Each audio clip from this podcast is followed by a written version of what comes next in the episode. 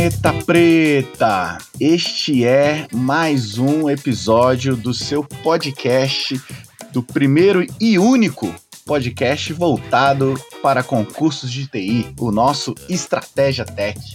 Neste espaço, vamos dar dicas, comentar provas, editais, fazer questões, entrevistar professores, alunos, enfim. Vamos fazer uma bagunça muito boa aqui. Aqui, como eu digo, não tem caneta azul não. Aqui é só caneta preta. Então vamos lá, prepara essa caneta preta, ajeita a posição da cadeira, zero contador de horas líquidas, prepara esse café e vamos que vamos, que hoje tem muita gente boa aqui. Solta essa vinheta, editor. Vamos lá.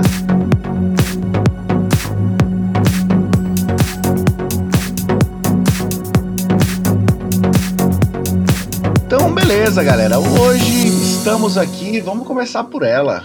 A nossa é, mestre em redações do nosso Estratégia. Paula, se apresente aí para os nossos ouvintes aí. Olá, é um prazer estar aqui com vocês, estar aqui com, com os professores Rafael Lacerda e Fernando Pedrosa, né?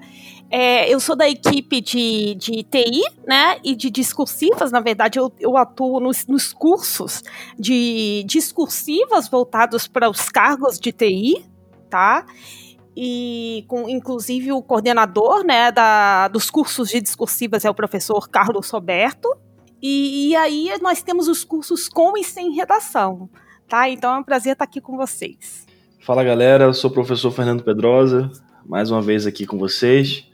E vamos lá, vamos tentar esquentar nossa bola de cristal e tentar adivinhar o que é que vai cair aí no futuro próximo, né, Rafa? Vamos nessa. É. Então hoje temos agora sim uma companhia que chega aos níveis do Neymar Pedrosa, né? Temos agora essa senhorita Paula Ferreira, elegantérrima Paula Ferreira. Vocês devem seguir ela lá no Instagram. É Prof. Paula Ferreira, né, professora? Sim, sim. Prof. Paula Ferreira. Prof. Paula Ferreira. Ela fez um post muito bacana essa semana que a gente está gravando o podcast sobre dicas gerais é, voltadas mais ao português, né, para a redação. Português que é um calcanhar de Aquiles de todo mundo, que dirá a galera de TI. Bom, é isso. Então vamos então para a pauta do nosso episódio. Solta a vinheta aí, editor. Então hoje, nesse episódio, nós vamos debater Aliás, nós vamos entrar aqui como palpiteiros um pouco mais instruídos, mas palpiteiros não deixa de ser um palpite. Então serão apostas de temas para de, tem, de novos temas, né, para os próximos concursos que estão por chegar aí. Né? Então a gente tentou colocar um tema em cada área, não necessariamente nós somos especialistas aqui em cada área, mas tanto uma visão de instrutor, de professor, mas também uma visão de, de concurseiro sobre um determinado tema. Né? Uh, então, beleza. Vocês uh, querem falar alguma coisa nessa apresentação geral, Pedrosa? Só para dar uma aquecida na galera. Paula? É, eu acho que, assim, com a experiência, a gente vê a tendência das bancas, né? É, eu acho que a gente vai falar aqui basicamente sobre assuntos novos que podem cair em concurso, mas que não são tão novos na comunidade, digamos assim, né, Rafa? No mercado tal. É, tipicamente a gente vê as bancas organizadoras com um certo atraso, é, tem um delay entre algum tema surgir no mercado, na indústria, e ele começar a ser aplicado em prova, até porque faz sentido, né? A banca organizadora ela, ela vai cobrar o que o órgão é, do concurso vai pedir. Então, se aquele órgão não usa uma tecnologia X ou Y, não faz sentido cobrar aquela tecnologia. Mas é claro que com o passar dos anos, os órgãos públicos eles vão adotando é, determinados temas, determinadas tecnologias, e aí sim passa a fazer sentido é, cobrar aquilo em concurso. Principalmente, acho que a gente vai falar um pouco sobre isso, por exemplo, os assuntos de gestão e governança, eles têm mais ou menos um calendário de atualização, né? Então, a cada, por exemplo, o PMBOK, mais ou menos a cada 4, 5 anos, sempre tem uma nova versão. É, COBIT já tem uma versão mais atual, CMMI, assim por diante. Então, esses assuntos de gestão e alguns assuntos mais técnicos que a gente vai falar aqui também. Então, só, só deixando esse, esse parêntese, né? As bancas elas têm um delay, mas fatalmente começam a cobrar. É, e aí tem tem aquela vantagem que a gente já até comentou, né, Rafa, no, numa live que a gente fez, que quando está é, na transição, as bancas elas costumam cobrar exatamente o que vem de novo. Então você deve se preparar para isso e usar isso ao seu favor. Ratificando aqui algo que a gente fala muito nas nossas transmissões, a, como que a banca monta a questão? Ela tem que pagar alguém para fazer questões e ela paga um determinado professor que tem, sei lá, seu doutorado, seu mestrado, enfim, um, um acadêmico da área, geralmente, e esse cara recebe por isso. Mas ele não faz questões para um concurso específico. Ele faz questões, essas questões vão para um banco de questões, ficam guardadas por X tempo, depende de cada banca, e como que essas questões vão parar numa prova? Tem um cara que é o papel, que é o diagramador, no final, que a partir do momento que sai um concurso e sai o edital, ele seleciona as questões a partir de um determinado tempo, de, de um determinado tema, e monta a prova de fato, né? Mas, é, o que, que isso quer dizer? Quer dizer o seguinte, que para novos temas, a banca tem que pagar novos professores, enfim, ou até o mesmo professor, né? Mas tem que pagar novamente professores para fazer questões sobre isso. Por isso que às vezes as bancas ainda cobram assuntos que são antiguinhos, né? A gente brincou aqui que na questão do TRF3 que acabou de sair, o tema da redação ainda foi JDBC, por exemplo, que é algo que efetivamente na prática a gente não usa mais tanto no dia a dia, né? JSF, outras tecnologias que, que tendem a ser um pouco mais antigas, mas que as bancas ainda têm muita questão sobre isso. Então, se chega lá na reunião do órgão com a banca e o órgão fala: olha, eu estou usando aqui as tecnologias A, B, C e D que são super novas, mas fala alguma coisa sobre a tecnologia E, que é algo muito antigo o que, que o órgão vai fazer? Opa, tá usando E? O que, que a banca vai fazer? Opa, tá usando E? Então, beleza, então eu tenho questão sobre E também. Peraí, vai lá no banco de questões e, e mete uma questão sobre isso. É, eu acho que a Paula fez esse concurso TRF, né, Paula? Que ela ainda está na trajetória de concurseiro. Eu fiz essa prova, né? E o que, que acontece? Eu conheci é, na saída, né? Eu conheci duas pessoas que estavam fazendo prova uma estava na minha sala e o outro, enfim, a gente é, ficou conversando depois da prova. Eles trabalham lá no órgão, no TRF3, como técnico, né? Então, eles falaram que é o dia a dia deles é programar nessa, exatamente uhum. naquelas linguagens que, na, na, discursiva, é o dia a dia deles. Uhum. Então, eu não sei, talvez, pode ser também que existe aí uma, uma a, o órgão, eu não sei, quer fazer com que talvez estimular quem já está dentro a ter mais. Pode ser, eu não sei se é possível, não, não deveria, não é certo, né? Mas ah, existe mas essa possibilidade, não sei, que já tem a experiência. E aí eles fizeram uma prova discursiva, assim, aqui tiveram duas provas discursivas. Uma delas, né? Não sei se todos aqui, se vocês todos tiveram acesso à prova, era essa de programação de código, e a outra era questões mais voltadas para gerenciamento de projeto, de cronograma e assim vai, que estava assim, tranquila, bem aceitável. Agora, eles discutindo entre eles a primeira questão, que era uma série de itens, de tópicos, cara, eles foram assim, num nível de detalhe que eu falei assim, nossa, realmente é o dia a dia deles. Uhum. É, não, isso aí, essa é uma discussão que Rola muito, inclusive num concurso. Na época que eu trabalhava no Banco do Brasil, a gente brincou que caiu tanto cobol na prova que faltou só perguntar qual era a matrícula dos terceirizados que estavam durante a prova, que era para analisar os programas dele durante a correção das provas. Né? É, isso é uma coisa que a gente sabe que existe, né? Assim, é, não, não necessariamente é uma, uma fraude, digamos assim, da banca organizadora. É uma vantagem competitiva natural, né? Porque veja, a banca ela é contratada, por, seja por dispensa ou inexigibilidade, às vezes até uma concorrência mesmo, para fazer uma prova para um órgão, certo? O órgão X vai fazer um concurso, ele contrata uma banca organizadora.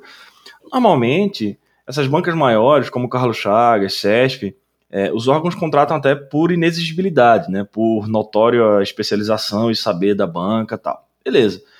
E aí, claro, como eu disse, ela é contratada por um cliente, digamos assim, que é o órgão, e ela vai é, cobrar, ela vai colocar os assuntos que aquele órgão precisa. Se o cara está dentro do órgão, é uma vantagem competitiva natural. pelo menos para parte dos assuntos. Agora, é, uma mensagem que eu dou aí para os candidatos é que não, não, se preocupe muito com isso. Claro, tirando os casos de fraude que a gente sabe que ainda infelizmente tem no Brasil, eu acho que não para essas grandes bancas, né, Carlos Chagas, Sérgio, acho que elas não tem nada a ganhar com isso, é, já tem uma reputação consolidada, mas às vezes concursos aí de prefeitura, é, nos rincões aí do Brasil, a gente sabe que isso acontece, mas eu acho que ainda ainda são exceções. Eu pelo menos quero acreditar nisso, né? Acho que concurso ainda é a melhor forma de selecionar candidatos e, e, tipicamente o cara que é terceirizado dentro do órgão, às vezes ele nem é concurseiro, nem está estudando os outros assuntos. O que eu tô querendo dizer é o seguinte: não é só fazendo questão de COBOL, entendeu? É, fazendo é, as questões daqueles assuntos que são cobrados dentro do órgão que ele vai passar. Então, acho que você tem que continuar estudando, é, tirar essa diferença nos demais assuntos que você Sim, já estuda. E, né? É. Só para deixar uhum. o, o candidato tranquilo. Agora que, que isso é uma vantagem competitiva natural se você já está dentro do órgão, aquele órgão trabalha com a tecnologia específica, faz sentido a banca cobrar aquele assunto no concurso? Faz sentido. Né? Primeiro ponto, faz sentido? Faz. Não, não é uma coisa desarrazoada. É, é justamente isso que a gente espera, na verdade, né? Isso, se você vai trabalhar num órgão que trabalha com tecnologias legadas, por exemplo, como o Banco do Brasil, que tem muito mainframe, né? Banco vai tem cair muito COBOL. O concurso do PRB agora foi todo COBOL.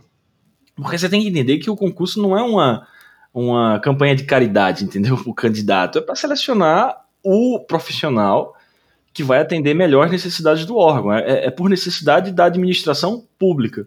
Então, existe essa vantagem competitiva natural, mas é, a longo prazo, e a gente sempre fala isso, né, Rafa, né, Paula?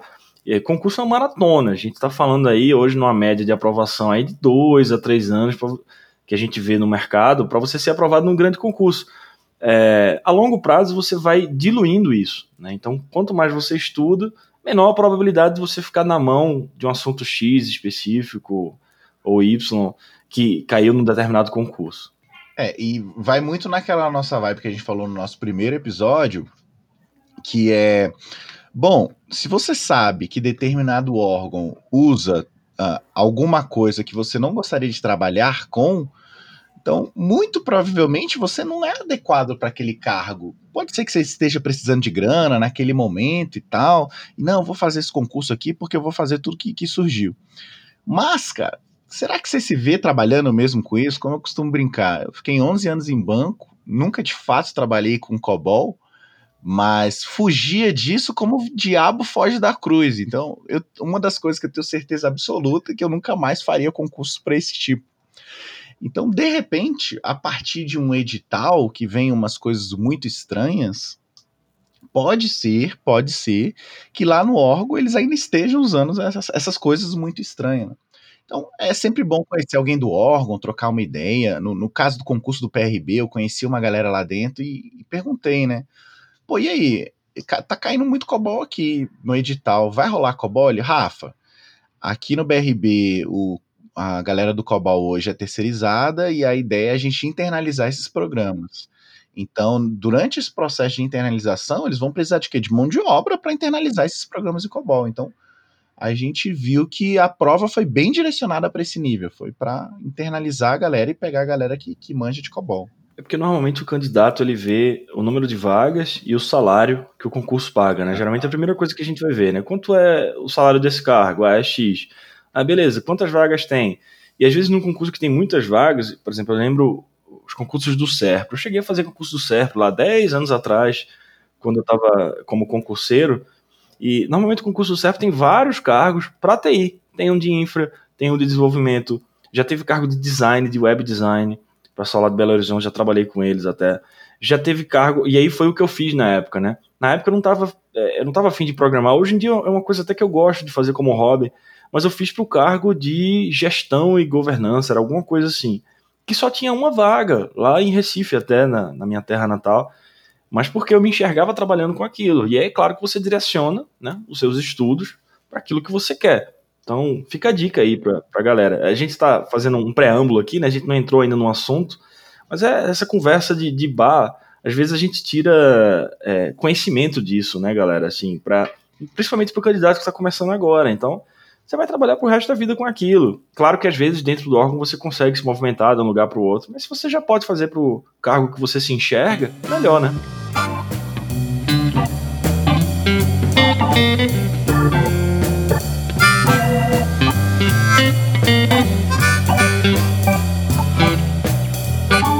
Bom, e começando o nosso tema aqui, eu puxei sardinha pro meu lado. Que é basicamente o que, que tem de interessante rolando na área de desenvolvimento barra colocar um pouco de infraestrutura aqui né, em relação aos temas. E o tema que eu trouxe, inclusive, é um momento de jabá absurdo, que é justamente o tema de DevOps, que é, entra no curso que eu estou gravando agora, que eu até brinco com isso, que é do Dev ao Ops, porque tem matérias de desenvolvimento e tem matérias de infraestrutura. Então, eu trouxe três temas aqui, sendo que dois deles já estão sendo cobrados com uma certa regularidade em editais, mas, eu, ao meu ver, a tendência é que eles se solidifiquem de fato como temas principais em concursos. Às vezes eles vêm no edital, mas não tem questão sobre isso. O, o primeiro tema, ao meu ver, seria testes automatizados, a parte de TDD, unidade, integração, aceitação. São temas que já vêm em, em alguns editais, mas ao meu ver a tendência é que ele chegue com força para os próximos anos. Uh, o próximo tema seria o tema de integração contínua, inclusive o último edital do TRF3 na, na, soltou uma retificação só para adicionar esse tema. No edital agora do MPSE, Veio também esse tema com ferramentas de build, integração contínua, e num tema bem futuro, que vem ainda bem, num, num, de uma forma bem, vamos dizer assim, tímida ainda em concursos, mas que, ao meu ver, vai ser cobrada daqui para frente, é Docker, que entra também um pouco de infraestrutura aí. Galera, opinião de vocês, o que, vocês, que, que vocês acham sobre esses temas aí? Testes, integração contínua, Docker e desse novo curso aí que o o querido professor Rafael Lacera está gravando, né? Do Dev ao Ops. Sim, esse curso, nossa, vai ser muito importante para esses próximos, esses próximos concursos, eu imagino que realmente isso seja tendência mesmo nessa parte de DevOps, né, que entrou até na retificação do edital do TRF3, tanto para é, que entrou nesse técnico, né? Sim, uhum. sim, entrou tanto para técnico quanto para analista. Então realmente é uma tendência, né? Quer dizer, dá para perceber, eu imagino que, que dê para perceber bem que, apesar deles utilizarem essa, essas linguagens, né, que atualmente não são tão usadas, que a gente estava comentando aqui da prova discursiva, parece que eles estão querendo se desenvolver nessa parte de desenvolvimento, né, de metodologias, uhum. processos de trabalho e assim vai, porque eles já estão é, querendo que as pessoas que entrem lá já tenham esses conhecimentos, né? Então, eu, é, realmente esse curso tá, vai ficar muito, é muito importante para quem realmente almeja, né, um cargo público aí na área de TI. Esse do TRF3 especificamente, Paulo, eu até brinquei na revisão lá com o Pedrosa, que na hora que eu vi que eles fizeram a retificação só para adicionar esse tema de integração contínua, testes, eu até falei, olha, Alguém deve ter visto esse edital e falou: olha, tem muita velharia aqui, tem uns Delphi da vida e tal, vamos fazer uma retificação disso, vamos botar umas coisas mais novas. Sim. E aí, pelo fato deles terem dado essa importância na retificação, eu até achei que ia cair questão sobre isso, ou um tema de redação e tal. Até que não, até que não teve questão, não né? Teve. A gente, inclusive, né, considerou no, no curso de discursivas a gente teve um tema referente a isso, né, de DevOps, hum. para a gente é, no caso, a gente sempre nos cursos de discursiva, a gente tem uma, uma, uma proposta né, de um tema, uma questão, e aí depois a gente faz uma proposta de solução. Né? Então a gente realmente levou em consideração, foi um dos temas selecionados no curso, foi esse. Porque realmente chamou atenção, né? Isso que você está falando. Sim. Entrou na retificação, aí fica todo mundo já é, como eu disse, a, a tendência é que uh, antes esses temas já apareciam em concurso, só que a gente sabe, né, Neymar Pedrosa, que nem tudo que aparece no edital, infelizmente, vai cair na prova. Então você tem que meio que, que ir numa regra de 80-20 ali, do que, que a banca costuma cobrar e estudar aquilo. Mas a minha tendência é que esses temas apareçam em editais e comecem a ser de fato cobrados em prova, não como coadjuvantes, mas sim como protagonistas. É, eu lembro, e aí falando como concurseiro, né? Já tem um tempo que eu não, não sou concurseiro, mas eu lembro muito bem da, da trajetória. É engraçado quando aparece um assunto novo, porque a evolução, gente, a evolução ela é inevitável, tá? Assim, por mais que os órgãos públicos eles não trabalhem na ponta da tecnologia, né, na fronteira da tecnologia, e não faz sentido mesmo né, é, que, que trabalhe, porque é, o órgão público ele tem que atender o cidadão, ele tem riscos, tem o dinheiro público ali investido, não faz sentido que uma organização pública comece a investir na tecnologia que ainda nem foi comprovada. Né? O órgão público não é startup. Isso entra até na, naquele ponto que a gente falou no primeiro bloco, do perfil do profissional. Né? Se você é um cara que quer trabalhar sempre com a fronteira da tecnologia, e, e, novas evoluções, etc., você tem que ir para o mercado, você tem que ir para outro tipo de empresa, você faz a sua startup e tal, que é válido também. Essa coisa a gente até falou já, de dar o gás na iniciativa privada, eu acho maravilhoso. Eu acho que você tem que seguir o caminho que lhe realiza.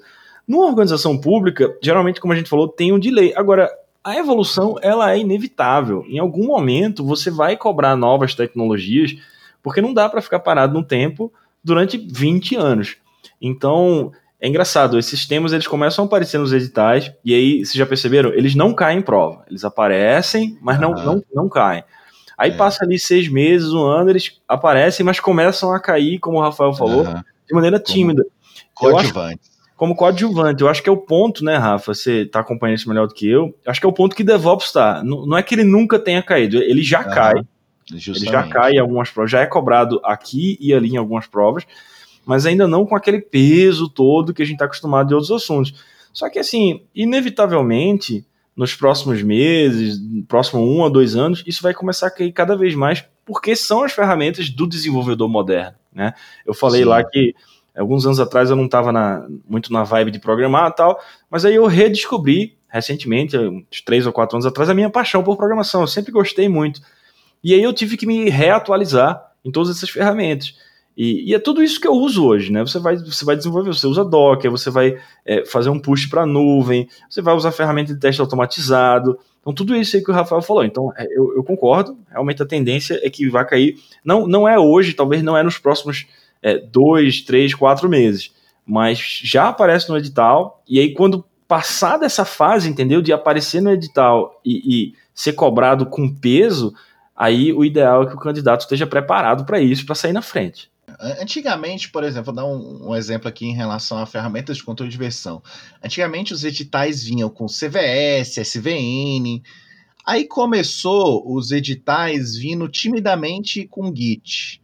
Hoje em dia, o edital ele nem coloca mais especificamente, por exemplo, esse do MPSE, que é o último edital que a gente tem aqui em mãos agora, do CESP, ele só colocou ferramentas de controle de versão. E eu até brinco no, brinquei com, com isso no curso que eu acabei de, de gravar sobre Git, que em regra, se ele falou ferramentas de controle de versão, ele poderia colocar qualquer ferramenta na prova. Mas você vai estudar quem? Você vai estudar hoje, você passa a estudar o Git, não, não tem jeito, porque 90% dos órgãos aí que, que estão trabalhando Pode ser que ele ainda não esteja com Git, mas a tendência é que ele vá migrar eventualmente para Git, porque o mercado todo está em Git, é a ferramenta base hoje para isso. Esse ano eu fui no evento, no Agile BR, uh, e foi engraçado constatar que antigamente tinha um certo delay no, no no serviço público, né? Mas em relação a esse ambiente DevOps, eu fiquei impressionado com a quantidade de órgãos que já estão usando. Primeiro, ferramentas de integração contínua, por exemplo, GitLab ou Jenkins, ferramentas de controle de versão, a base deles, Git, ferramentas de automação de build também, ferramentas de colocar é, container na nuvem, como por exemplo Kubernetes ou Kubernetes, como o meu professor de inglês costuma falar, né? Me retificar toda vez. Kubernetes, ele fica brincando. É Kubernetes, Rafa. É, então, essas ferramentas, a galera que está na nuvem hoje, no mercado privado, usando nuvem, já está mais acostumado, mas a galera que está no mercado público também, eu fiquei, eu fiquei com uma certa até inveja de certos órgãos que, que já estão usando isso. Né? Então, com certeza, vão ser muito cobradas nos próximos editais. Hein? É porque é redução de custo também, sabe, Rafa? É, o concurseiro ele tem que entender.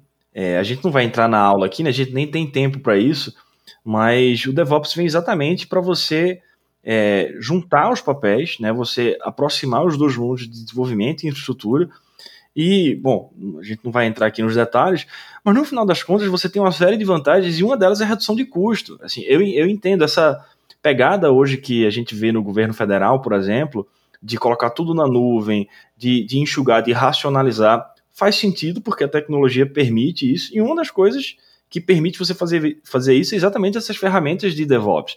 Então, você, por exemplo, você está num órgão, você contratou uma empresa terceirizada para desenvolver para você.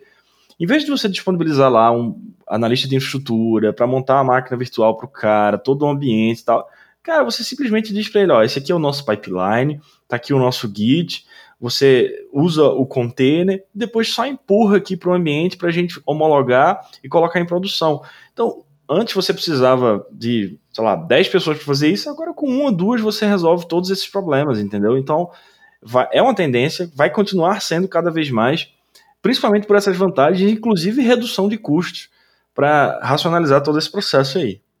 Bom, eu acho que dentro desse tema aí, Pedrosa e Paula, a gente já pode engatar também a parte de engenharia, arquitetura de software, que envolve, para mim, o buzzword do ano, que é um buzzword do ano que já dura algum tempo, que é os tais dos microserviços. Uh, se você já andou aí na rua e tropeçou na calçada, você já viu o termo microserviço sendo abordado por alguém. Esses dias eu, esses dias eu tava é, lanchando, e aí sempre vem aqueles caras para vender alguma coisa, né? Vender flor e tal, tal, tal, tal, e veio um cara que ele queria passar a palavra do microserviços. Ele queria passar Uh, queria evangelizar a gente em relação ao microserviço. Eu falei, pô, cara, mas eu não consigo nem jantar aqui no bar, aqui já vem alguém falar de microserviço. Então, é um tema que, nesses, é, nesses eventos mais técnicos, Infoque, TDC, que rolam aqui no Brasil, a galera já fala muito, né? Microserviços no back-end e, e, também hoje em dia tem os microserviços no front-end, que são os micro front-ends. Já veio um edital esse ano, salvo engano, acho que foi do TJPA, do CESP, que, que é, colocou especificamente o termo microserviços, mas é um tema que é, pode estar embarcado dentro de um outro tema mais geral que o Pedrosa fez um post lá no Instagram essa semana, que é o tal do SOA, né, Pedrosa? É isso aí. É, até aproveitando para fazer a divulgação aqui também, esse é um curso que eu já gravei. Gravei tem um, um ou dois meses atrás já, já deve estar disponível aí na estratégia, que é o de arquitetura de software e SOA, né? São duas aulas diferentes, mas que abordam tudo isso. Mas está no curso regular, é isso? Está no curso é. regular. Tá. É, se não tiver, é como a gente sempre diz aqui, né, Rafa? Cobra lá o nosso chefe Diego, manda e-mail lá pro Diego Carvalho, tá? Que é o nosso coordenador. A gente viu e... que ninguém manda e-mail. A galera agora tá lá no nosso grupo do Telegram e manda direct direto, parceiro. Agora aqui o negócio é. ficou. E-mail denuncia a idade, né? Denuncia a idade. Ó, manda um e-mail. Né? Ninguém usa mais e-mail. Ou é rede social, ai, ai, ai. É, e-mail é vintage agora, Pedrosa. É. Bom, mas enfim, é, sou arquitetura de software, são aulas que eu já gravei lá, depois de dar uma olhada, e falo exatamente sobre isso. todos esses assuntos de arquitetura de software, eles partem basicamente do princípio da modularidade, né? Então, assim, na ciência da computação, na engenharia de software, você tem um problema grande, problema complexo, e aí você divide ele em pedaços menores para que isso seja mais facilmente gerenciável. É, isso tem é, é um conceito que aparece em várias metodologias, em várias arquiteturas, por exemplo, a própria arquitetura cliente-servidor, depois a arquitetura em três camadas, arquitetura MVC, aí você vai evoluindo, né? Eu falo tudo isso na aula, até você chegar, por exemplo, o que a gente tem hoje no SOA, arquitetura orientada a serviço, que pode ser implementada de várias formas, né? Até no post do Instagram eu falei, olha, SOA não é uma ferramenta, não é uma tecnologia que você vai lá e instala no seu computador, é mais uma filosofia de implementação de arquitetura de sistemas. Certo. E aí, como eu falei, você pode fazer isso de várias formas. Você pode fazer isso com web service, você pode fazer isso com REST, você pode fazer isso até com Corba, se você quiser. Uma das maneiras de você implementar uma arquitetura SOA é exatamente com microserviços. Porque, veja, a, a galera tem que entender que a, a modularidade é algo que sempre existiu em sistemas de software.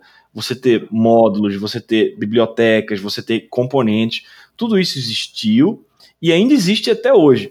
Só que você, à medida que os problemas vão ficando mais complexos, você precisa de mecanismos mais sofisticados para tratar essa complexidade.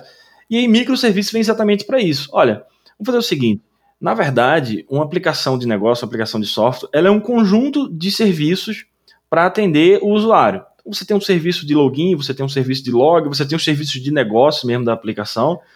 E hoje, como você tem várias opções de tecnologias e linguagens, e cada uma resolve determinados tipos de problema melhor ou pior, você tem essa liberdade de escolher qual é a melhor ferramenta para tratar do seu problema. Então, numa arquitetura SOA, que usa microserviços, por exemplo, cada serviço é como se fosse o seu mundo à parte, é como se fosse o seu mundo próprio. Claro que por cima de tudo isso a gente tem a tal da orquestração, né, da, do SOA, para é, integrar, para organizar as entradas e saídas entre esses serviços. Mas a grande vantagem do microserviço é essa, é que ele é totalmente independente, totalmente autônomo. Então ele consegue se colocar no ar, ele consegue se recompilar, ele tem a sua própria base de dados. Você percebe que é um nível a mais? É, é diferente de você ter simplesmente é, bibliotecas e componentes no seu software, porque isso, como eu falei, sempre existiu, mas dentro de uma mesma aplicação, dentro do mesmo sistema. Você entende isso? Você tem lá uma aplicação Java com pacotes, com componentes, com bibliotecas, com. Era o famoso monolito. Só que é monolito, é uma única aplicação. Para você é, republicar ela, você tem normalmente recompilar ela todinha. E aí toda a aplicação sai do ar. Quando você evolui isso, vai para uma arquitetura de microserviço, cada serviço tem o seu próprio ciclo de vida. Então eu posso ter, por exemplo, o serviço de login da minha aplicação é, sofrendo. É, ou vamos, vamos pegar um exemplo melhor. Eu tenho um serviço de login na minha aplicação sem sofrer manutenção, tá? Ele está lá tranquilo, as pessoas conseguem fazer login na minha aplicação, mas eu tenho um serviço de log e de registro histórico da minha aplicação é, sofrendo algum tipo de manutenção. Por que eu consigo fazer isso de maneira separada? Porque são serviços diferentes. E aí, essa arquitetura de microserviços permite isso, inclusive com tecnologias diferentes. Isso é que eu acho mais legal. Tecnologias diferentes, bancos de dados diferentes, enfim, toda. Isso é muito legal. Se você pegar qualquer grande aplicação hoje, você pega um Facebook, você pega um Google da vida, o próprio Instagram, eles normalmente começaram com uma linguagem de, é, de programação específica. Por exemplo, o Instagram estava lendo essa semana, ele foi implementado inicialmente em Python. O Facebook usa muito PHP, inclusive eles desenvolveram o próprio é, interpretador PHP deles, enfim. Só que hoje em dia, esses grandes sites, esses grandes serviços, eles usam diversas linguagens, não é uma coisa só. O Netflix, por exemplo, ele está lá em Node no front-end, é, no, em JavaScript no front-end, Node no back-end, mas tem N outros serviços com N outras linguagens por trás. Isso, microserviços te dá essa possibilidade. Você pode ter um microserviço com uma base relacional, você pode ter um microserviço com a base NoSQL. Acho que a gente até vai falar sobre isso daqui a pouco, né, Rafa? Que é uma, uma outra tendência. Então, por que uma tendência? De novo, porque a evolução ela é inevitável. Né? Isso é algo que está sendo usado no mercado, está sendo usado na indústria. É, vem como, digamos assim, uma evolução, um tipo de implementação de SOA que já cai bastante. E aí é um caminho natural que microserviços passe a ser é, mais cobrado em concursos daqui para frente. Já temos alguma coisa sobre isso lá no curso de discursivas, Paula? De microserviços a gente fez questão também é, para alguns concursos, não foi nesse último, não. Tá? A gente, o que, que acontece? É, a, a gente faz a questão, as questões, elabora os temas voltados realmente para aquele concurso, né? A gente faz uma análise do edital e meio tenta, por volta de 10 temas, né? Que são três rodadas de discursivo, de, de temas, a gente meio que acaba escolhendo em torno de 10 temas. E a gente já abordou sim essa questão de microserviços, tá? A gente vai vendo, vai fazendo uma aposta, né, naquele concurso que, que tentando diversificar também os temas, né? Para poder abranger a maior parte aí do, do, do, conteúdo, né? Ou seja, não vamos fazer só um edital que tem vários, vários é, grupos, né? Digamos, aqui tu não vai focar todas as questões em desenvolvimento e assim vai. Então, realmente, microserviços também já fizemos. Bom, é isso. É, fica o nosso jabá aqui, justamente para o curso que eu estou gravando agora, que é justamente do DevOps, que envolve testes, envolve integração contínua, envolve qualidade de código, clean code, que é algo que as bancas costumam cobrar bastante esse livro, e envolve dois temas novos também que, que a, cre, criamos ser a tendência daqui para frente, que é justamente Docker e microserviços, e eles se conversam bastante, né? E eu, eu particularmente estou gostando muito de gravar esse curso, porque me dá uma certa liberdade de a gente ainda não sabe como as bancas vão cobrar isso de fato, né? Principalmente a parte de Docker e microserviços. Então dá uma certa liberdade para a gente abordar temas a mais em relação a, a, a especificamente Docker e microserviços. Né? A partir do momento que a gente já tiver uma base do que, que as bancas cobram, vou fazer uma analogia com Java, por exemplo. Não vale a pena você estudar, por exemplo, threads, porque apesar de já ter caído muito em concurso, eu fico mais naqueles três temas ali que a banca gosta bastante, que é tratamento de exceções, abertura de conexão com o banco de dados e manipulação de strings, por exemplo. Então, apesar de eu gostar muito de, de, de falar sobre threads, não é uma parada que vale muito a pena você estudar para concurso. Então, no meu curso eu nem abordei esse tema. Já em relação a Docker, microserviços, eu vou ter uma certa liberdade em relação a isso, porque a gente ainda não sabe de fato ainda como vão vir as questões. De Docker, especificamente, a gente já tem alguma noçãozinha bem básica, porque já caiu em alguns concursos, mas isso ainda não é de fato é, é, uma matéria protagonista, né? Ainda é bem coadjuvante. Beleza?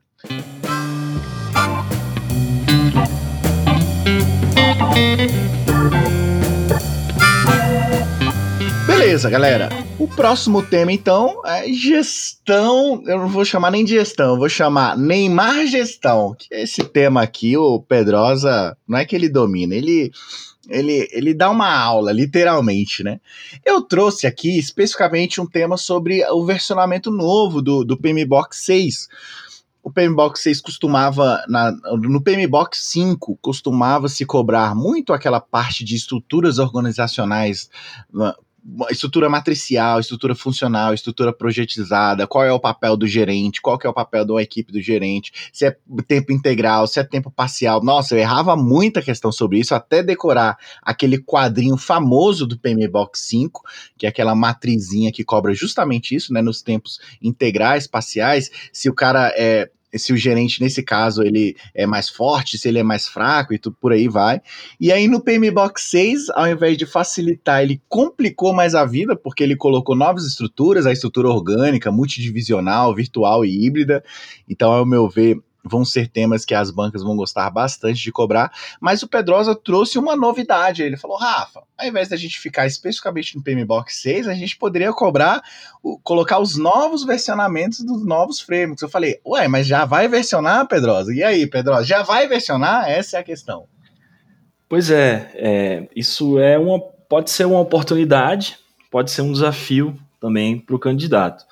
Eu falei anteriormente, né, que você tem esses assuntos de gestão e governança, eles começam a aparecer nos editais, às vezes até não especifica a versão, só, só que tipicamente a, a banca organizadora ela tem um delay entre a publicação da última versão, né, da mais atual, de um determinado modelo, até a sua efetiva cobrança numa prova de concurso. Então, vamos lá. 2019, a gente está gravando isso aqui no final de 2019, tá? falta poucos dias para a gente entrar em 2020, acabar a década qual é o status atual dos frameworks de gestão e governança. Bom, PMBOK, a gente está na sexta versão, tá? a gente está no PMBOK 6, ele saiu ali em meados de 2017 e ainda cai muito pouco em prova. Quando cai, se cai alguma coisa, não foi especificada a versão ainda. Tanto então, é que o último edital aqui que a gente tem, que é o MPSE, veio chapado PMBOK 5. Então, o, o, às vezes o edital, nessa época de transição, quando sai só PMBOK, você tem que sempre questionar a banca, faz um pedido de retificação do edital para ele especificar qual é a versão, porque você não sabe, é transitor, né? Agora, no MPSCE, ele chapou em PMBOK 5, então pelo menos já facilitou aqui, né? É, que é o que ainda é cobrado na grande maioria das vezes. Então, hoje, 2019 para 2020, início de 2020, se você tiver que estudar PMBOK, você vai no PMBOK 5, inclusive é um curso que eu vou gravar agora no recesso de Natal, agora no final desse ano de 2019. Depois você já pode procurar isso lá no Estratégia no próximo ano. É, bom, mas por que eu digo PMBOK 6 talvez seja o primeiro que vai começar a cair? Porque ele já é de 2017, cara. Então já vai para dois, três anos aí de diferença, né? De, de delay. Uhum. Então eu acho que está na iminência das bancas organizadoras começarem a cobrar Pinbox 6 e as novidades de Pinbox 6. Bom, só visão geral, não foram tantas mudanças assim. Agora não são 47 processos, são, se eu não me engano, 49. Não foi uma mais... breaking change, né? Não foi. Não foi, é, não foi uma mudança tão radical. Então tem dois processos a mais. Uma área de, de conhecimento, ela foi renomeada, a área lá de, de gerenciamento de recursos humanos, ela foi renomeada para gerenciamento de recursos, é. porque agora recursos não são apenas pessoas, tá? Não são apenas recursos humanos, mas qualquer recurso que você utiliza no seu projeto. É, uma tendência que você vai encontrar em todos esses frameworks, inclusive no PMBOK 6, são adaptações para ágil. Né? Como o desenvolvimento ágil virou uma forte tendência nos últimos anos, todos esses frameworks colocaram guias e orientações para uma organização que utiliza desenvolvimento ágil. Né? Como é que você adapta o modelo na sua organização para você usar ágil? Então, por exemplo, no PMBOK a gente tem uma figura muito forte do gerente de projeto, né? por razões óbvias. Mas no ágil, se você estiver usando Scrum, por exemplo, você não tem o gerente de projeto. E aí, como é que você concilia esses dois mundos? No PMBOK 6 tem várias informações sobre isso. Tem essa questão das estruturas organizacionais que o Rafa falou, não são apenas agora os funcionários matriciais e projetizados, a gente tem alguns tipos a mais. Essa orgânica, por exemplo, é, é a mais básica de todas. Basicamente é a startup, é onde você não tem nenhum tipo de hierarquia, nenhum tipo de organização formalizado. Você tem a tal da multidivisional, que é uma pequena variação da funcional, né? é entre a funcional e a matricial, onde você pode ter uma função que se repete nas divisões, né? Por isso que chama multidivisional. Equipes virtuais, né? Por causa da tecnologia, a gente pode ter reuniões e equipes que se que estão geograficamente distribuídas. E a, a, tal da híbrida, né? A híbrida é quando você pega essas coisas e mistura. Você pode ter mais de um tipo numa mesma organização. Uhum. Eu não vou entrar né, nos detalhes, até porque é, eu nem isso, vou lembrar. Isso seria já um outro episódio, né? Inclusive, ô, Pedrosa, aquele episódio que a gente gravou de Qubit, e não vou revelar o nome desse meu amigo, mas é um amigo que tá estudando pro TCU, ele... Pô, cara, legal. Pô, o cara tá estudando pro TCU, ou seja, já tá um nível, né, de, de, de estudo avançado já, né? Já é o terceiro ou quarto concurso que ele tá indo. E aí ele falou, pô, legal, cara, gostei que a gente, vocês entraram bem nos níveis de detalhes ali, né? Então a gente vai fazer esse podcast específicos, né? Que são podcasts que a gente entra num determinado tema e, ah, beleza, hoje a gente vai discutir sobre as estruturas do, do PMBOK aqui de organização. Mas hoje é só mais uma ideia geral. Até é, é, corroborando aqui um pouco com o que você falou, no edital do MPSE, olha o termo que ele colocou aqui, Pedrosa, gestão ágil de projetos com Scrum. E logo Isso. depois veio o, o, que a gente falou no primeiro tópico, que foi noções gerais sobre DevOps. Então, é uma tendência. Alinhando, né? Todos esses todos esses modelos vocês vão encontrar essa, esse link com desenvolvimento ágil. No PMBOK, ele não fala exatamente de ágil, ele fala de adaptative environment, né, ambientes adaptativos, mas que na prática é ágil. Mas enfim, é, só para deixar o candidato tranquilo, não foram mudanças assim radicais do PMBOK 5 para o 6, tem uns processos a mais, uma área de conhecimento que mudou de nome, tem essa questão das estruturas, um pouquinho dessa do desenvolvimento adaptativo ágil, mas é, você provavelmente vai conseguir transferir aí mais de 90% do seu conhecimento do PMBOK 5 para o 6. Bom, o que mais? É, você a gente falou tem o CMMI, do, do CMMI, né? Do CMMI 2 que você disse, né? CMMI, exatamente, até caiu agora na prova do TRF3, CMMI caiu uma ou duas questões. A versão que cai até hoje bastante é 1.3, que já é lá de 2010, se eu não me engano, já tem bastante tempo. Que era algo que é... eu particularmente, e a Paula também pode colocar, eu particularmente já não estudava mais CMMI. As bancas já não vinham mais cobrando com tanta força. Né? É, o CMMI, ele, bom, como eu falei, a versão que é cobrada até hoje é 1.3, é que a gente conhece, né? Aquela que tem 22 áreas-chave de processo, aquelas quatro categorias, etc. É, teve uma mudança no CMMI, agora a versão está na 2.0. É, isso aí, eu nem sabia dessa, dessa CMMI 2.0 aí. Tô até e... tendo que googar aqui. É o nosso Neymar Pedrosa surpreendendo mais uma vez, dando aquele drible e chegando de cara pro gol. Entra lá no Wikipedia depois, vai lá, você vai ver a história do, do CMMI. Se não me engano, 2017, 2018 saiu a versão 2.0. É, eu confesso que eu não cheguei a, estudar ainda, né? Eu só dei uma olhada no, nos resumos das atualizações, é, mas também parece que não tem mudanças muito radicais. Talvez o que chame mais atenção é que agora são pelo que eu vi, seis níveis de maturidade, né? Que a gente sempre tinha essa Nossa, pegadinha nos concursos. Mais um nível de maturidade para você decorar ele parece que agora integrou, né? E, e, o, ele começa no nível zero de maturidade, o incompleto.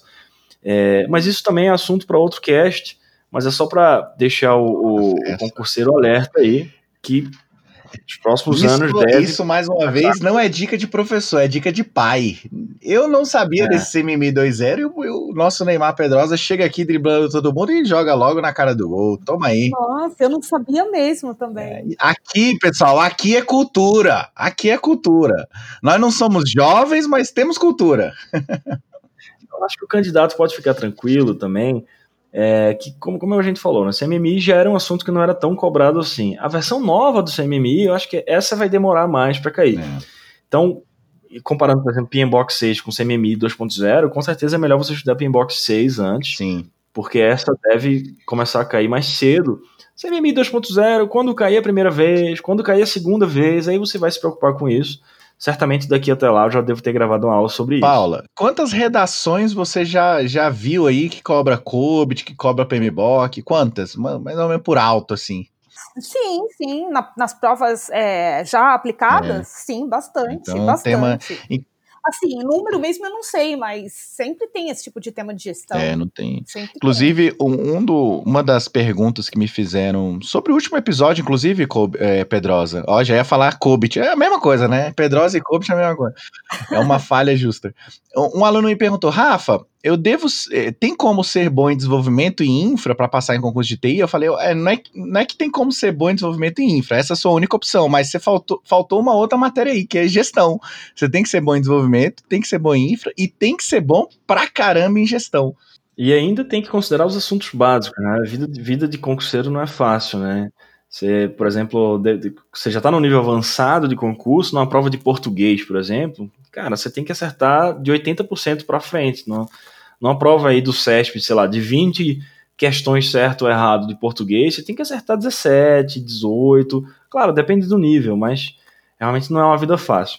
Bom, mas isso é, isso é assunto para outro cast. Voltando aqui. É, então, Pinbox 6, CMM 2.0. O COBIT também foi atualizado, tá? É, o que é que cai até hoje de COBIT? COBIT passado.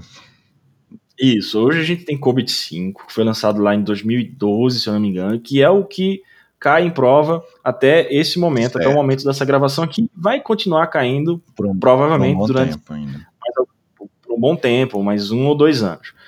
Mas para atualizar o concurseiro, é, existe uma versão nova do COBIT. Agora eles mudaram o esquema de versionamento, não é mais por número, é por ano. É. Então agora eles chamam de COBIT 2019. Eu até brinquei que virou o ECMAScript.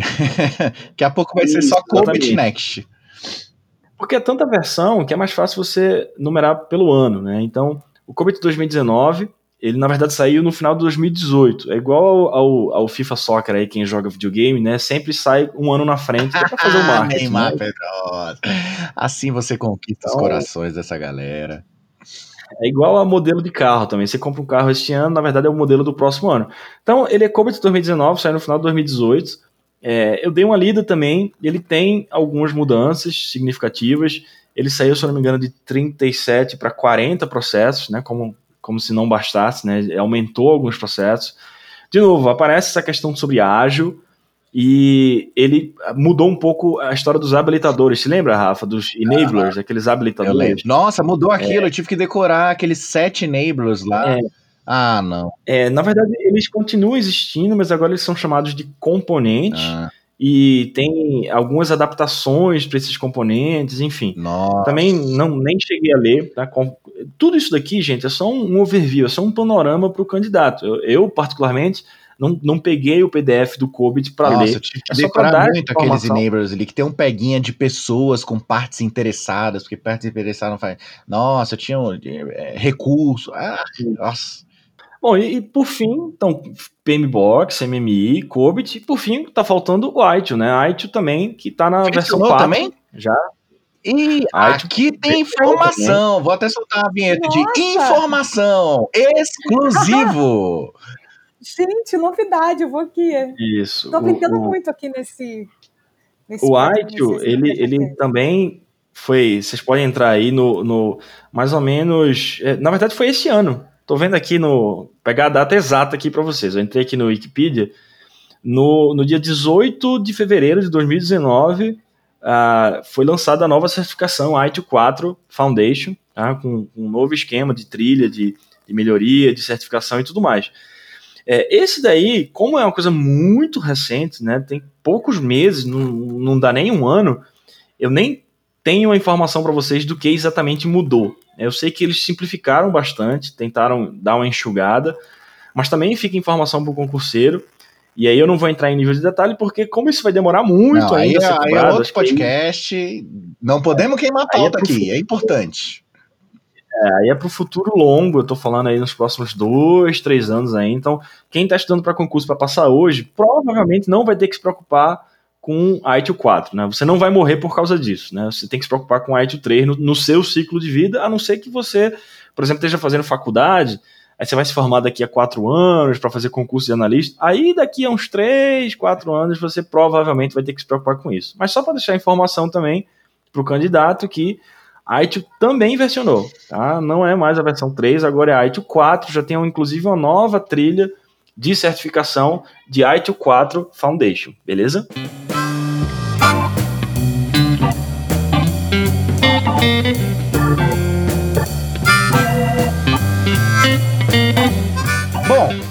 Então pra gente ir pro último tema aqui, e aí é um tema que é um tema geral, um tema guarda-chuva, né? Que envolveria banco de dados, uh, segurança, infraestrutura, né? Especificamente na parte de banco de dados, eu coloquei um tema aqui que foi um tema de redação para prova de perito da Polícia Federal em 2018. Foi até um tema surpreendente, porque as provas de perito sempre têm a tendência de ser mais pesado na parte de rede segurança.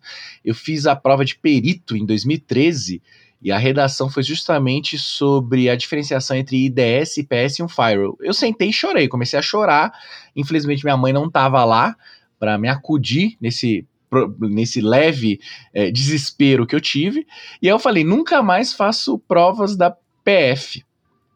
Moral da história, essa última prova de 2018 foi uma prova bem voltada para desenvolvedor. Não é à toa que o tema da redação foi um tema que eu particularmente gosto bastante, que na comunidade já não é mais tão buzzword assim, foi buzzword lá em meados de 2011, 2012.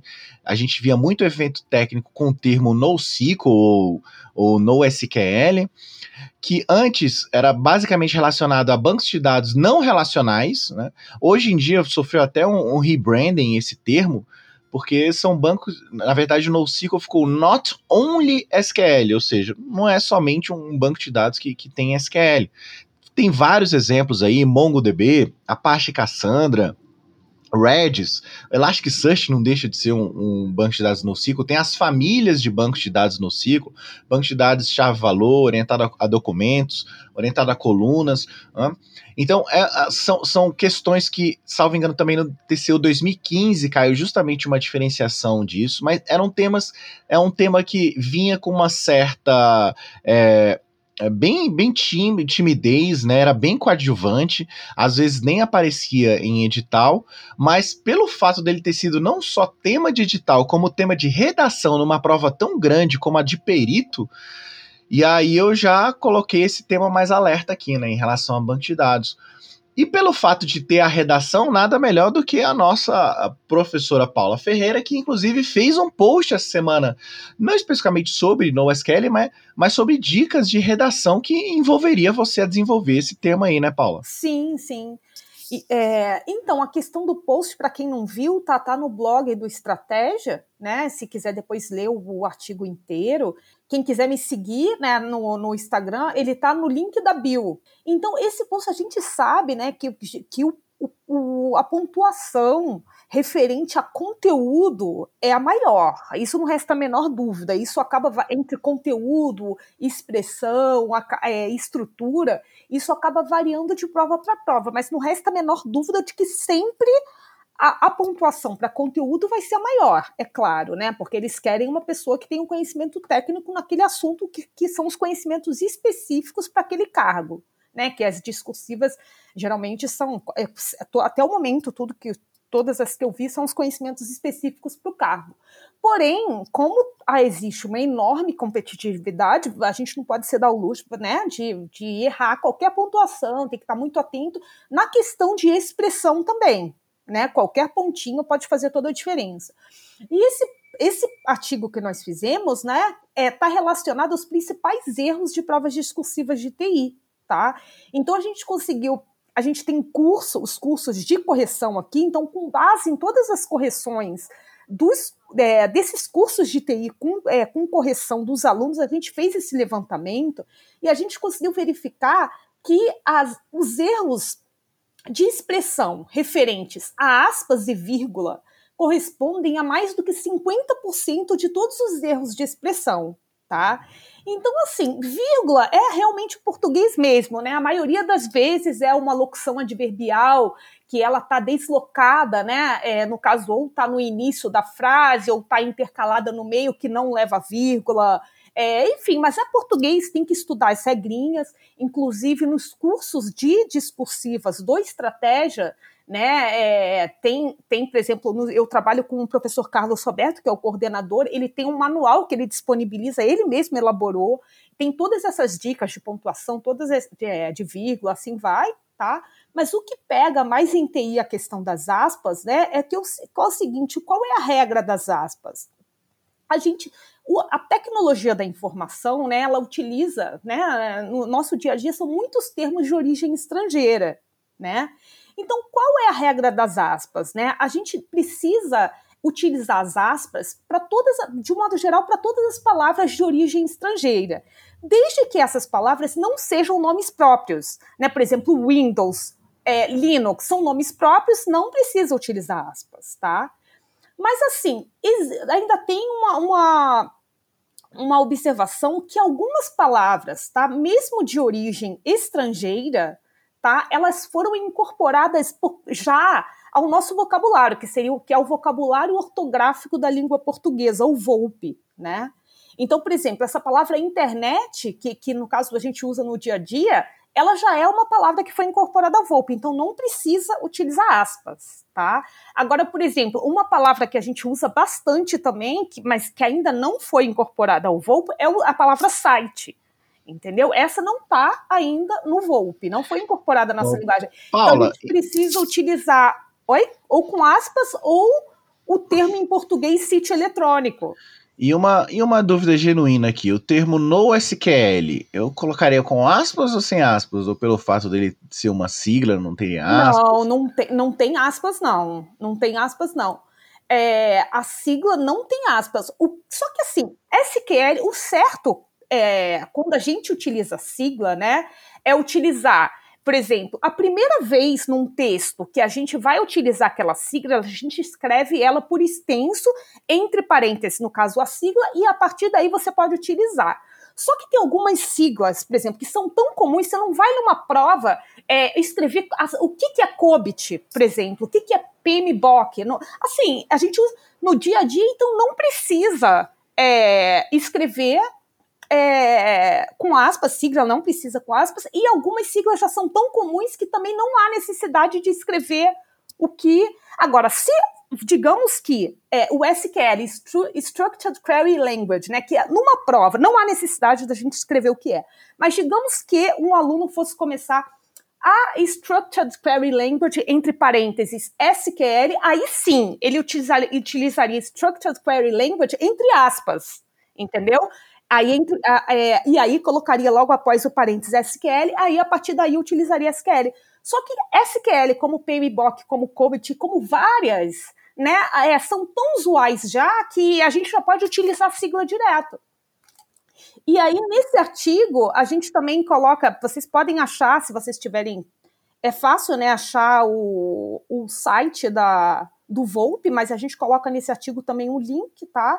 Para vocês deixarem salvos. É até bom, né? Quando vocês estiverem treinando redação discursiva, já tiver qualquer dúvida, já vai consultando na hora direto no Volpe, para na prova já já tá mais familiarizado o que que é o que, que é termo, palavra já incorporada ao nosso vocabulário, que o que é considerado ainda estrangeira e assim vai. Legal. Boas dicas, hein? Pedrosa, Boas dicas, hein, Rafa? É, dicas de mãe. Nesse caso, dicas de mãe. Pedrosa, esse tema NoSQL te surpreendeu como um tema de redação ali em Perito 2018, uma prova grande como essa? É, eu fico surpreso. É um tema bem novo, né? Claro que a gente sabe que, é, apesar de ser usado na indústria, no mercado, acho que é as grandes, a grande maioria das aplicações de negócio ainda usa base relacional. Então, não deixa de ser surpreendente que isso tenha caído numa prova, ainda mais na redação da Polícia Federal, que é famosa por temas mais de infraestrutura, né? Um tema como o banco de dados realmente foi uma surpresa. Eu tenho um, um relato de usuário disso daí, Rafa. É, recentemente, acho que as pessoas devem ter visto que o Yahoo Grupos ele fechou, né? ele deixou de existir. Já, já mundo... essa, essa mais uma vez uma novidade que só Pedrosa traz para você. É, não, mais uma, eu não sabia também. Mais uma vez denunciando a idade, né? O tempo de mercado aí. Eu tinha alguns grupos que eu participava, cara, no, no Yahoo Grupos, e com o passar do tempo eles foram migrando para o Google Groups, né? Que eu acho que é o que a maioria das pessoas utiliza hoje. Quem usa e-mail ainda, né? Que cada vez mais está morrendo, como a gente falou. Mas, assim, o meu relato de usuário é o seguinte: aí o, o Yahoo Groups, depois vocês colocam no Google aí, ele colocou uma data para fechar, e aí não vai funcionar mais, só que eles disponibilizaram arquivos para você baixar o histórico das suas mensagens. E tinha um grupo lá, uns colegas, uns amigos meus, que eu é, me interessei em baixar os arquivos, porque tinha vários anos lá de conversas e mensagens nossas, e eu baixei esse arquivo e joguei isso. Ele, ele traz basicamente um JSON lá para você e tal, e coloquei as mensagens, olha só, numa base NoSQL. Por quê? É, as pessoas têm que entender que você ter uma base NoSQL é basicamente você está é, colocando dados não estruturados. Você está colocando dados ali que você basicamente só quer armazenar documentos, só quer armazenar o conteúdo sobre aqueles dados. A partir do momento que você começa a fazer relações entre os dados, por isso que a gente chama de base relacional. Esse aqui é um assunto do, do Tiagão Cavalcante, mas quando eu fui usar isso como usuário mesmo, eu, eu me interessei de pesquisar um pouco. Quando você começa a ter relações entre as informações, o que, é que eu estou querendo falar com relações? Dados históricos, tempo, joins, um se relaciona com o outro, normalização de base, aí você vai para uma base relacional, que é o que a gente utiliza na grande maioria do tempo, né? Porque normalmente quando a gente tem dados de negócio, a gente quer relacionar os dados de negócio, né? Porque o dado flutuando no vácuo sozinho, ele não faz muito sentido. Agora, em algumas situações, você simplesmente quer ter um acesso mais rápido e você quer guardar documentos, você quer guardar dados não estruturados. E aí, nesse caso, eu sou sempre muito curioso né, nessas tecnologias novas, eu resolvi usar NoSQL. Eu baixei lá o, os dados do Yahoo, fiz uma basezinha local aqui no Mongo e, e, joguei lá. Por quê? Porque eu não queria fazer join, entendeu? Nessas mensagens. Eu simplesmente queria ter o histórico disso guardado para mim. Eu não entendo nada tecnicamente disso, tá? Eu, eu, eu só pesquisei o básico como usuário, só como curioso mesmo, para fazer esse pequeno caso de uso aqui no meu computador localmente aqui. Mas fica aí o relato que está sendo utilizado. Eu utilizei isso recentemente e pode ser que realmente seja uma tendência de ser cobrado em prova. Não, com certeza. Principalmente pensando em escalabilidade, microserviços e tal. São duas tecnologias que, que a galera usa muito, é tanto Kafka para troca de mensagerias assíncronas e tal, e na parte de, de, de dados, o Cassandra pelo fato dele meio que dar uma zapeada ali naquele teorema CAP, no teorema CAP você só poderia fazer um dos itens, ou dois dos itens, inevitavelmente teria que deixar um de fora, e o Cassandra tem como você fazer um tuning dele para de fato né, se, se remodelar de acordo com o seu negócio relacionado ao teorema CAP. Então são temas que eu particularmente como técnico gostava bastante, vinha com um certo uh, vinham como coadjuvantes no, nos concursos, mas quando um tema deixa de ser edital, de estar no edital e passa a estar na redação, aí eu diria que ele já, já veio a ser protagonista. O negócio é bem mais embaixo, beleza?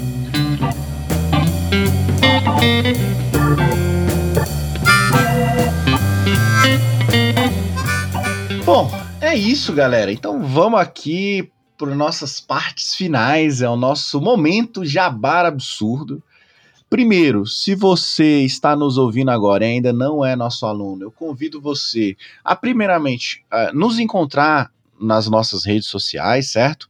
Especificamente lá no Telegram, a gente tem um grupo t.me barra estratégia underline TI, ou então se você chegar lá no Telegram e procurar por estratégia underline TI, ele vai achar também. A gente tem também o nosso Instagram, que é instagram, instagram.com barra Estratégia Concursos TI, certo? E, obviamente, se você está ouvindo esse podcast, você já sabe onde encontrar esse podcast, no seu agregador de podcast favorito, ou então aí no Spotify, só colocar Estratégia Tech. É o nosso podcast sobre estratégia concursos. É o primeiro e único podcast sobre concursos especializados em TI. E aí, para a gente falar um pouquinho, depois que você já conhece sobre as nossas redes sociais, eu queria te convidar a ser nosso aluno. E para ser nosso aluno, né, Paula? A gente tem algumas novidades aí.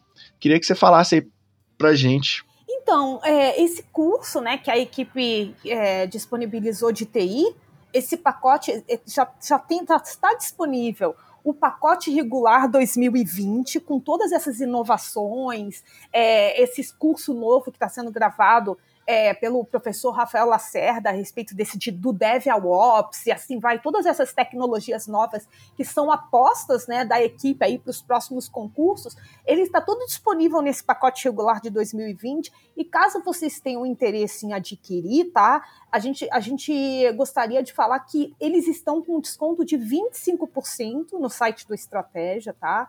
A gente não tem a informação de quando a diretoria vai tirar esse desconto, porque a gente não recebe essa informação. Então, caso vocês queiram aproveitar, o link do pacote regular dos cursos 2020, ele está é, no link da bio do grupo do, do Instagram é, da equipe de TI, tá? O, o, nome desse grupo, o nome desse, o perfil desse, desse Instagram é Estratégia Concursos TI. Então, caso você não esteja ainda seguindo, tá? Ele é, ele é esse grupo, ele todos os professores de TI, né, inclusive eu das discursivas também, a gente faz parte desse grupo. Então, assim, tem postagens sobre vários temas diversos, né? Uma geralmente uma postagem por dia. E é muito, vale muito a pena vocês entrarem, tá? E, e o link desse pacote regular tá no link da bio desse perfil. É isso, galera. Então a gente queria mais uma vez agradecer ó, aos feedbacks que a gente tem recebido aqui com relação a esse podcast, em relação aos nossos cursos, e venha se tornar o nosso aluno aqui no Estratégia Concurso, beleza? Então é isso, até o próximo episódio. Muito obrigado, viu, Paulo? E a gente se vê por aí. Um abraço, pessoal. Bons estudos. É isso. Falou, galera. Até mais.